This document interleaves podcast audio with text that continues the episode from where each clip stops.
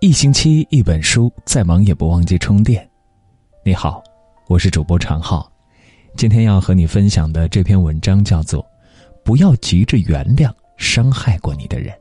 如果喜欢的话，记得在文末和我们聊聊天。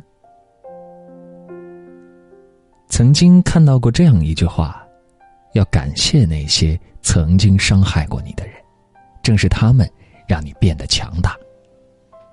很多人都会告诉自己，因为那些伤害、痛苦、挫折，才让我们成长，变成了更好的自己。所以，我们去宽恕伤害、原谅不公、感谢挫折。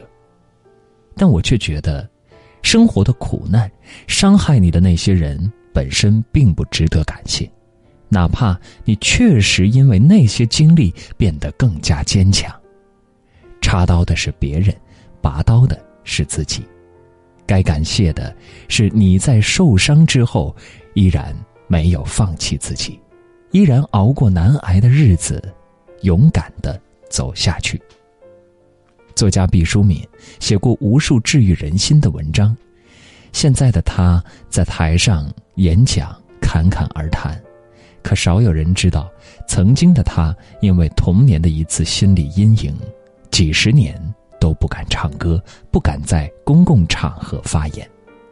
毕淑敏小学时有次唱歌比赛，她被选进了合唱团，她很开心。排练的时候，在队伍里张着嘴巴，很卖力的在唱着，没想到就受到了音乐老师的责骂。音乐老师铁青着脸走到他面前，叉着腰，铁青着脸，一字一顿的说：“毕淑敏。”我在指挥台上总听到一个人跑调，不知是谁。现在总算找出来了，原来就是你！一颗老鼠屎坏了一锅粥，我要把你除名。不仅如此，老师还冷嘲热讽说他长得太高，让他回到合唱队伍里只许张口，不许出声。他形容说，烙红的伤痕，直到数十年后依然冒着焦糊的青烟。在心里留下的伤害，怎么可能那么容易就被抹去？它会变成一个阴影，一个难以跨越的坎儿。在长达几十年的日子里，折磨着被伤害的人，难以磨灭。后来，毕淑敏学习了心理学，修得了治愈心灵的力量，走出那段童年阴影。可是，在面对那段伤害的时候，真的应该感谢吗？感谢那位老师对一个孩子如此刻薄，那位老师在当时口出恶言、冷嘲热讽的时候，想的并不是用我的伤害让你成长，纯粹是带着恶意。恶意就是恶意，伤害你的人绝对不是心存善意的。一个真正善良的人，对别人好的人，怎么可能特地的去伤害别人？而这样的人。又何谈感谢？所以，你不必假装大度去原谅那些给你伤害、不顾你心情的人和事，不报复就已经是最大的宽容。网上有人说，所谓的无底线，就是不断的原谅伤害过你的人，对恶的纵容，其实就是对善的无视。你越是容忍坏人，就越是变本加厉。前段时间，我的朋友林就跑来和我哭诉，原因是受到职场上一位同事的欺负。那位同事比林入职的时间长，常常仗着自己资历深来使唤林做一些杂事。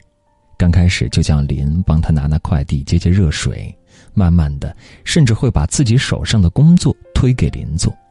林作为新人，不好意思拒绝。他虽觉得对方有些过分，但想着不过都是些小事，所以也没推脱。没想到这一次，同事有份表格上数据失误，导致了营收上的损失。被领导问责的时候，同事直接推脱到了林身上。领导在气头上也没有问清楚，直接扣了林当月的绩效。林一肚子委屈，自己平时对那位同事这么好，他怎么能够？背后捅他一刀。我说：“就是你平时对他太好了，之前不合理小事儿的处处忍让，让他觉得你太好欺负了。这个世界上就是有很多像林的同事那样的人，他们把别人的好当成了理所当然。你若是一味的忍让，换来的只是对方的一而再、再而三的欺负，并不是所有人都能真是善良，懂别人的好。他的充满恶意的所作所为，你都没那么在意，那他就更不会在意了。作为当事人的你，能够云淡风轻的原谅，他就更不会心怀愧疚了。他会把你的原谅和包容看得理所当然，无底线的原谅换来的是无底线的伤害。做人，要去看到别人的好，也要去看到别人的坏。我们善待别人，付出真心，如果得不到回报，那么也不必逼着，忍着。活在这个世界上，每个人都遭遇过伤害，或是有意的背叛，或是感情的失恋，或是工作职场上那些给你穿小鞋的人，又或是生活一次次的暴击。我看到过网上一个网友的留言，谈起过去受过的伤害，他说：“别人都叫我放下、原谅那些伤害，毕竟那些坏的经历也丰富了我的人生。”可当时有多难熬，有多么痛苦，痛哭过多少深夜，只有我自己知道。我忘不了，不会感激，不会原谅。想起张韶涵在吐槽大会上的那段话：无论是事业还是家庭，我都经历过很多风风雨雨。有一句话叫“感激伤害你的人，因为他让你变得更强。”但我只想说，伤害就是伤害，没有这些伤害，我也会变得更强，因为我不仅天生丽质，我还天生要强。我不感激伤害我的人，他们只是提醒了我，不要成为那样的人。